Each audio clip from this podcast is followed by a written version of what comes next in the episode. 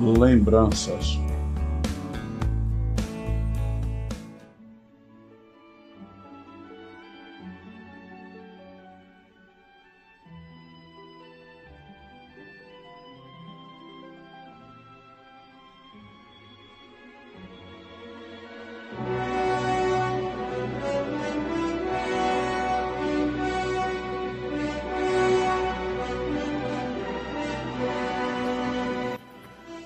Ouviu a canção de balé do Lago dos Cisnes do russo Tchaikovsky?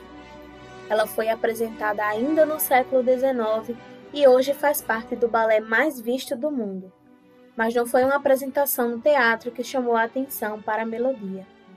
Talvez você tenha ouvido essa música nos últimos meses em um vídeo que viralizou nas redes sociais da bailarina com Alzheimer. O nome dessa senhora é Marta Gonzalez ela foi uma bailarina espanhola de sucesso nos anos 60. No vídeo, quando Marta ouve a música, imediatamente, da cadeira de rodas, começa a mover os braços, lembrando os movimentos que executava com perfeição décadas atrás. O vídeo foi gravado em 2019, mas só veio a público este ano. Meses depois da gravação, Marta faleceu. Aquela foi a última apresentação da vida da bailarina. Todo o vídeo é emocionante. Vale a pena conferir quando terminar este episódio.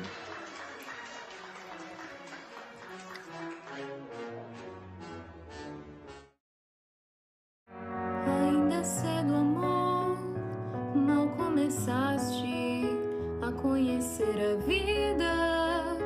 Já anuncias a hora de partida, sem saber mesmo o rumo que irás tomar.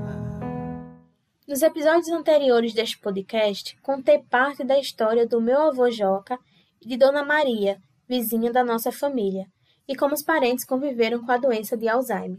Foram aproximadamente 20 anos de diferença entre o diagnóstico deles.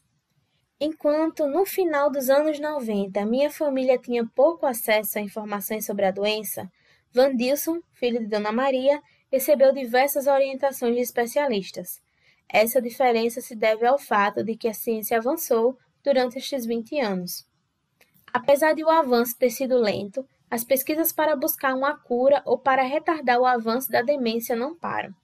Mesmo que não haja um tratamento 100% eficaz, Alguns medicamentos ajudam no controle do Alzheimer, o que aumenta os anos de sobrevida após o diagnóstico.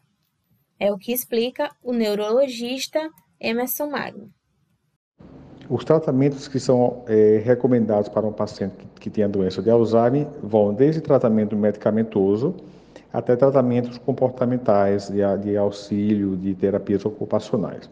É, nós temos hoje em dia praticamente quatro medicamentos que se usam, é, que são os, os medicamentos mais recomendados e que se tem comprovação científica que tem eficácia na doença de Alzheimer, são medicamentos que vão agir em alguns tipos de, de neurotransmissores, como a acetilcolina, e esse remédio vai serve justamente para impedir a, a degradação da acetilcolina na fenda sináptica, que é o espaço que existe entre os neurônios, e faz com que esse, esse, essa, esse neurotransmissor permaneça por mais tempo. Aí isso pode levar a um ganho né, de qualidade de, de cognitiva e de memória desses pacientes.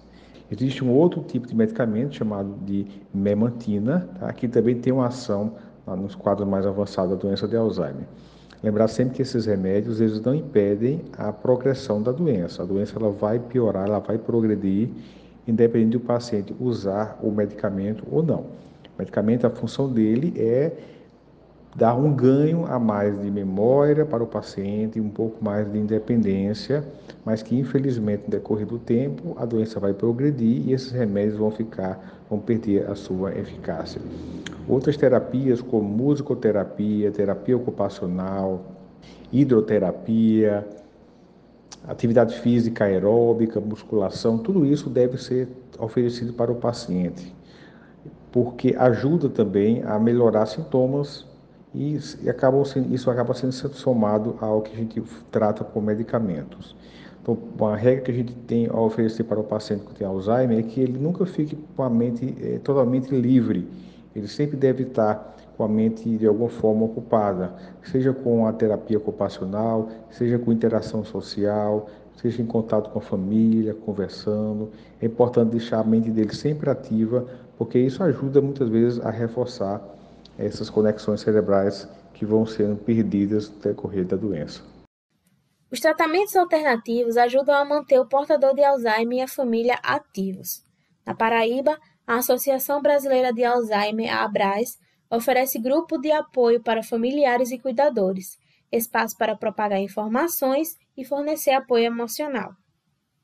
Na Universidade Federal da Paraíba, também encontramos um projeto de extensão que utiliza a música para apoiar o tratamento de pacientes com alguma demência. O Musicalmente é formado por estudantes de diversos cursos da UFPB.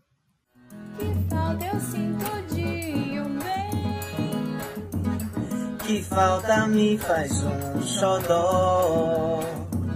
Mas como eu não tenho. Eu levo a vida assim tão só. Eu só quero um amor. O projeto foi iniciado por Natália Imes, estudante de medicina. Depois de perder o avô para o Alzheimer no primeiro ano de curso, ela decidiu pesquisar sobre terapias alternativas usando música. Benefício da música para os idosos com Alzheimer e com demências de maneira geral é a redução de sintomas psicológicos e do comportamento. Não é como se a música fosse algo é, que recuperasse totalmente a memória desses pacientes, não, mas ela ajuda a amenizar sintomas como ansiedade, como depressão, agitação, irritabilidade. Alguns pacientes até melhoram a questão do sono, alguns é, sintomas de apetite, de alimentação. Assim, é algo mais do comportamento mesmo. Porque a gente sabe que hoje, atualmente, não existe nenhuma terapia curativa para a doença de Alzheimer, mas o que existem são é, terapias que ajudam a controlar os sintomas, e a música atua nesses sintomas mais do comportamento. Esse é o segundo ano do projeto. Com a pandemia do novo coronavírus, o atendimento que acontecia no Campus 1 em João Pessoa passou a ser feito de forma virtual, o que dificultou a participação de alguns pacientes e diminuiu o número de idosos.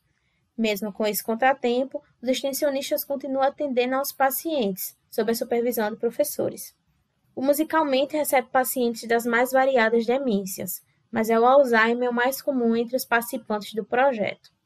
Ao perceber o impacto que a música pode realizar na vida de alguém, Natália fala sobre as mudanças que consegue observar nas pessoas. E tem uma mudança muito grande, é quase imediata, quando a gente coloca aquela música que toca no coração, a gente vê que muda o olhar, muda o aspecto do rosto, o corpo reage, a mão começa a balançar, o pé começa a balançar, querendo dançar, vem o sorriso, vem as lágrimas, a gente vê de imediato essa mudança no corpo e no rosto. No final da entrevista com a Natália, perguntei se ela presenciou algum momento como o da bailarina no início do episódio. A futura médica confidenciou um acontecido marcante.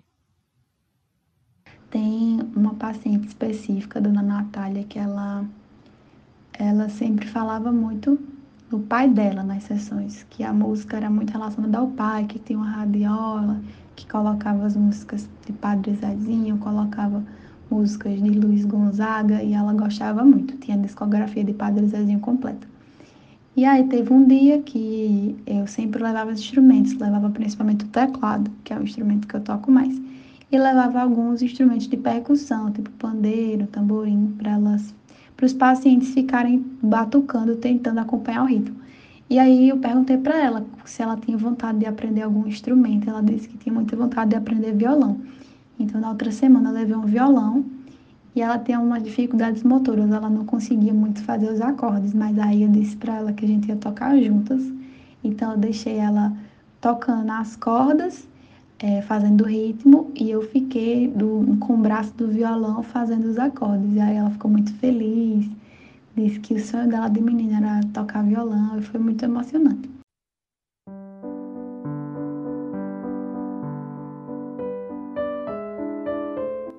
O Alzheimer não deve ser enxergado como o fim do caminho. Com cenas tristes ou felizes, cada etapa é recheada de imagens que eternizam ou fortalecem o álbum de lembranças. Parafraseando o Pequeno Príncipe, foi o tempo que perdeu com a sua rosa o que fez dela uma rosa tão importante.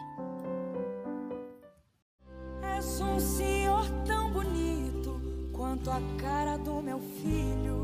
Tempo, tempo, tempo, tempo, vou te fazer um pedido. Tempo, tempo, tempo, tempo. E termina aqui a primeira temporada do podcast Lembranças. Eu sou Elida Almeida, assino o roteiro, a narração e a edição de áudio deste episódio. O podcast Lembranças é produto da minha conclusão de curso em jornalismo na Universidade Federal da Paraíba, com orientação da professora doutora Patrícia Monteiro. Neste episódio, usamos trechos das músicas disponíveis no YouTube: Lago dos Cisnes, do Tchaikovsky, e Oração ao Tempo, cantada por Maria Gadu. Na voz dos alunos de extensão do Musicalmente, você ouviu as músicas O Mundo é um Moinho, do Cartola, e Eu Só Quero um Xodó, do Dominguinhos, que estão disponíveis no perfil do projeto nas redes sociais. Você pode ouvir este podcast no Spotify ou na plataforma de sua preferência. Até a próxima!